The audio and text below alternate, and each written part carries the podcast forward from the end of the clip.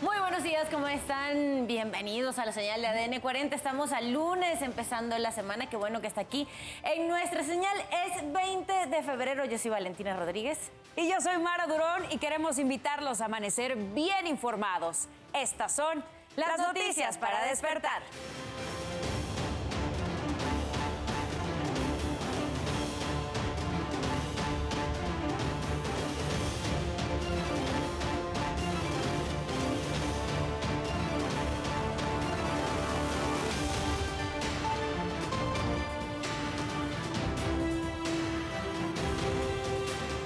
Están desalojando lo que es el espacio del plantón, lo que la gente, lo que el pueblo pacheco realizó, organizó, hizo en estos tres años. Autoridades capitalinas recuperan el parque ubicado a un lado del Senado que era ocupado por activistas a favor de la despenalización de la marihuana. El presidente López Obrador encabezó el 110 aniversario de la creación del ejército mexicano en la base de Santa Lucía. Autoridades inician los operativos temporada de Cuaresma 2023 para verificar en mercados y establecimientos la calidad de los pescados y mariscos. 15 muertos y un edificio derrumbado es el saldo de un ataque con misil de Israel contra Siria. Guillermo del Toro gana un premio Basta a Mejor Película Animada por Pinocho. No se pierda más adelante la buena noticia del día. Le mostraremos a los empleados de una agencia de autos que adoptaron a un perrito que había llegado al establecimiento. Estaba desnutrido y lastimado y ahora forma parte del equipo de trabajo. ¿Y qué pasó durante la madrugada de este lunes? Nos los cuentas tú, Isidro Corro. Adelante. Muy buenos días. ¿Qué tal amigos? ¿Cómo están? Muy buenos días. Excelente inicio de semana. ¿Qué ocurrió durante esta hora nocturna? Enseguida les ofrezco un resumen en materia policíaca. Vámonos a la zona centro de la capital del país. Hubo un operativo por parte de la policía para ubicar y detener a los ocupantes de dos autos deportivos, quienes atacaron con el contenido de un extintor a los eh, oficiales de una patrulla en el sector Iztacalco.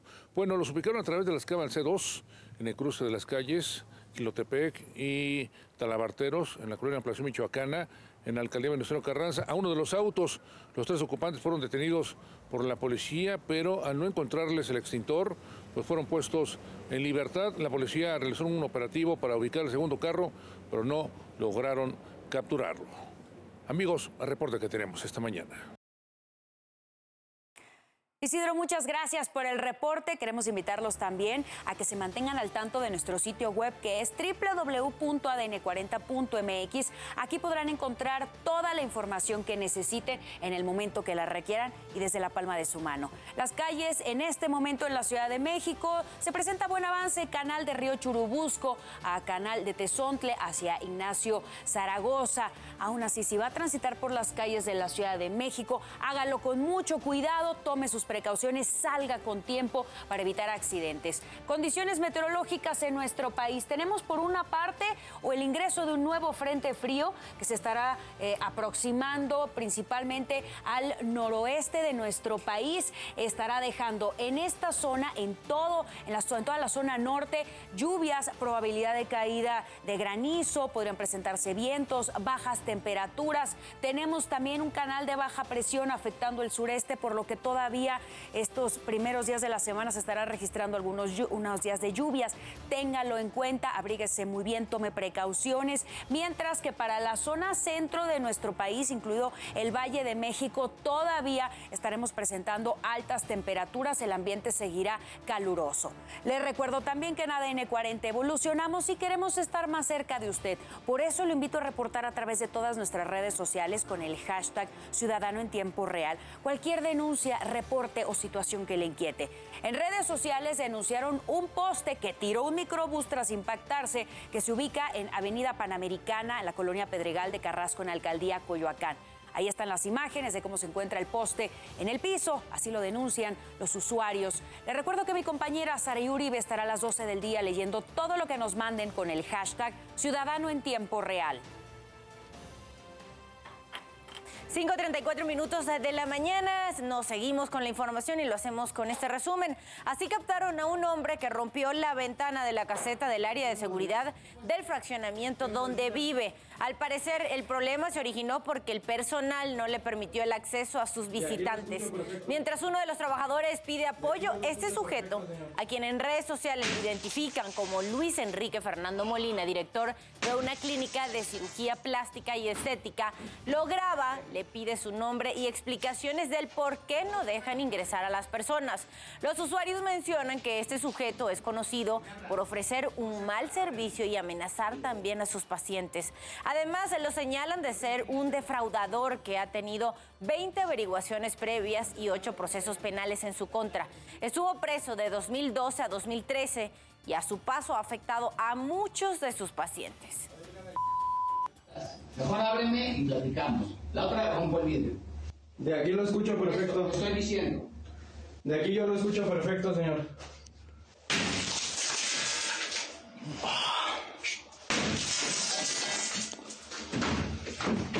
Ábreme. No te voy a hacer nada, ábreme.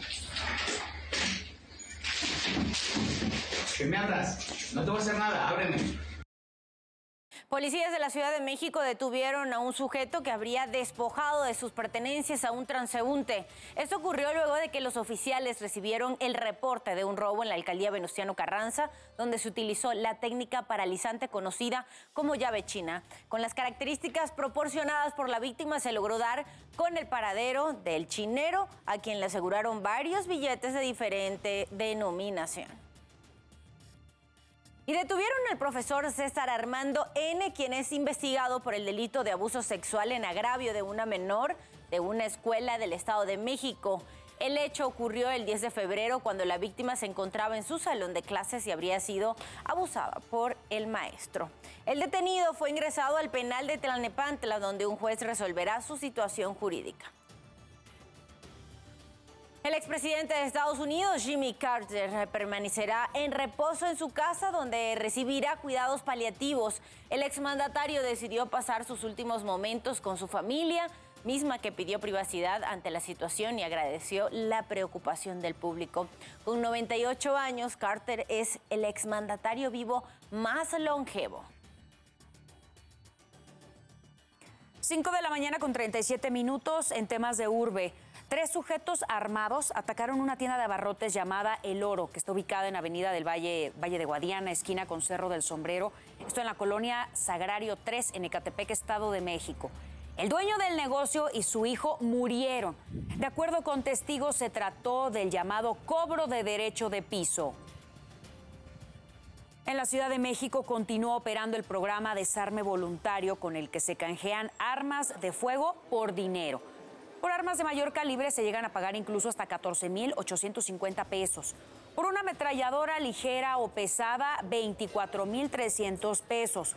Por una granada común, 1.350 pesos. Se espera que este año se recolecten cerca de 3 toneladas de armamento que será fundido y convertido en un monumento contra la violencia. Para los niños también hay intercambio, los de juguetes bélicos se los dan por juguetes didácticos, el entretenimiento, eh, algunos eh, juguetes, incluso entretenimiento familiar. Si usted quiere entregar un arma en este programa, puede consultar las cuentas de redes sociales que aparecen en pantalla.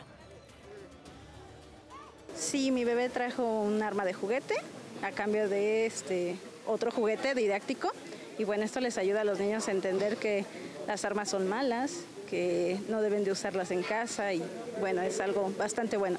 evitar la violencia sobre todo, ¿no?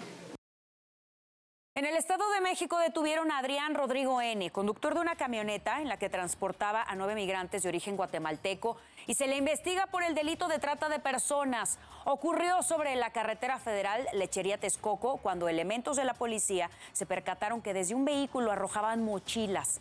Tras la revisión, el conductor aseguró que había recogido a los migrantes en Tepojaco para trasladarlos a Texcoco, donde abordarían otro vehículo que los llevaría hasta la frontera. Las nueve personas fueron entregadas a la Fiscalía General de la República para su repatriación. Un grupo que se mantuvo por tres años a un costado del Senado para promover el uso de la marihuana fue desalojado durante la madrugada del sábado. Esta es la crónica. Del 2023, siendo ya aproximadamente las 3.22. Eh, están desalojando lo que es el espacio del plantón, lo que la gente, lo que el pueblo pacheco realizó, organizó, hizo en estos tres años. Así, un integrante de la Comuna 420 documentaba el desalojo de uno de los plantones más prolongados en la Ciudad de México. Esta lucha se ha vendido, el plantón 420 ocupó por 36 meses el Parque Luis Pasteur frente al Senado de la República en demanda de la despenalización del consumo recreativo de la marihuana. Hace unos días los líderes del movimiento desistieron y el propio Senado pidió al gobierno capitalino el desalojo de la zona. Lo que pasa es que nos preocupa que se puedan cometer ilícitos en esta parte céntrica, en donde está con una oscuridad total y donde ya los jóvenes que en un principio habían hecho el plantón ya se han retirado.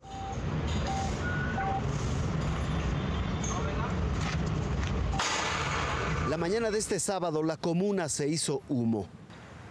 El jardín ha vuelto a una aparente normalidad. La policía resguarda el amplio perímetro donde se desplegaron vallas metálicas. De esta forma se libera un espacio, se recupera un espacio público para el uso y el disfrute común de toda la ciudadanía. Aunque algunos activistas no escondían sus sentimientos detrás de la máscara. Yo creo que esto es un paso dado hacia atrás. Sostienen que continuarán con su lucha, aunque en otros espacios. Vamos a seguir eh, informando a la gente, pero sobre todo vamos a seguir en esta lucha para una regulación con base en los derechos humanos del consumidor responsable. Jaime Guerrero, Fuerza Informativa Azteca. 5 con 42 minutos de la mañana pasamos a revisar el panorama internacional. A más de 300 horas del sismo que sacudió Turquía y Siria, los rescatistas continúan encontrando sobrevivientes entre los escombros. Entre ellos hay tres personas, incluido un niño. También una pareja y un hombre fueron rescatados. Incluso un conejo logró sobrevivir ahí en el edificio en ruinas. A dos semanas de este terremoto, hoy suman más de 46 mil muertos en ambos países. El secretario de Estado estadounidense Anthony Blinken prometió 100 millones de dólares adicionales en ayuda humanitaria para Turquía. Esto luego de recorrer en helicóptero las zonas más afectadas por el terremoto en compañía de su homólogo turco. Blinken también visitó un grupo de rescatistas y se comprometió a intensificar los esfuerzos de ayuda a pesar de las sanciones que tiene Estados Unidos contra el régimen. El cuerpo del futbolista Christian Tsu llegó a la capital de Ghana. El jugador fue reportado como desaparecido tras el terremoto de magnitud 7.8 que sacudió Turquía y Siria. Ese sábado, equipos de rescate localizaron su cuerpo bajo los escombros del edificio donde vivía en la ciudad de Atay. Atsu tenía planeado un viaje horas antes del sismo, pero decidió quedarse en su casa. Voluntarios encabezados por el fotógrafo Ongun Sever Okun colocaron globos entre los restos de edificios derrumbados en memoria de los niños que murieron en el terremoto de hace dos semanas que habría devastado a Siria y Turquía. Este proyecto llamado Mi último regalo para los niños se realiza en Hatay, hasta ahora los organizadores han atado entre 1.000 y 1.500 globos. El secretario de Estado Anthony Blinken tuvo un encuentro cara a cara con su homólogo chino Wang Yi. Ocurrió durante la conferencia de seguridad de Múnich días después de que Estados Unidos derribara el supuesto globo espía de origen chino. Blinken le señaló a Wang que su país no tolerará ninguna violación a la soberanía y advirtió que un evento similar nunca debería volver a suceder. Por su parte, China criticó cómo manejó el incidente Estados Unidos. La Casa Blanca informó que el presidente Joe Biden no tiene intención de pisar Ucrania durante su visita a Polonia. El mandatario llegará a Varsovia para hablar sobre la invasión rusa. Está prevista también que llegue mañana, tres días antes de cumplirse el primer aniversario del conflicto. Polonia es un aliado estratégico de la Organización del Tratado del Atlántico Norte. Y usted ya está bien informado y con todos los datos que necesita saber antes de salir de casa. Por favor, manténgase conectado en todas nuestras plataformas porque ADN 40 siempre con.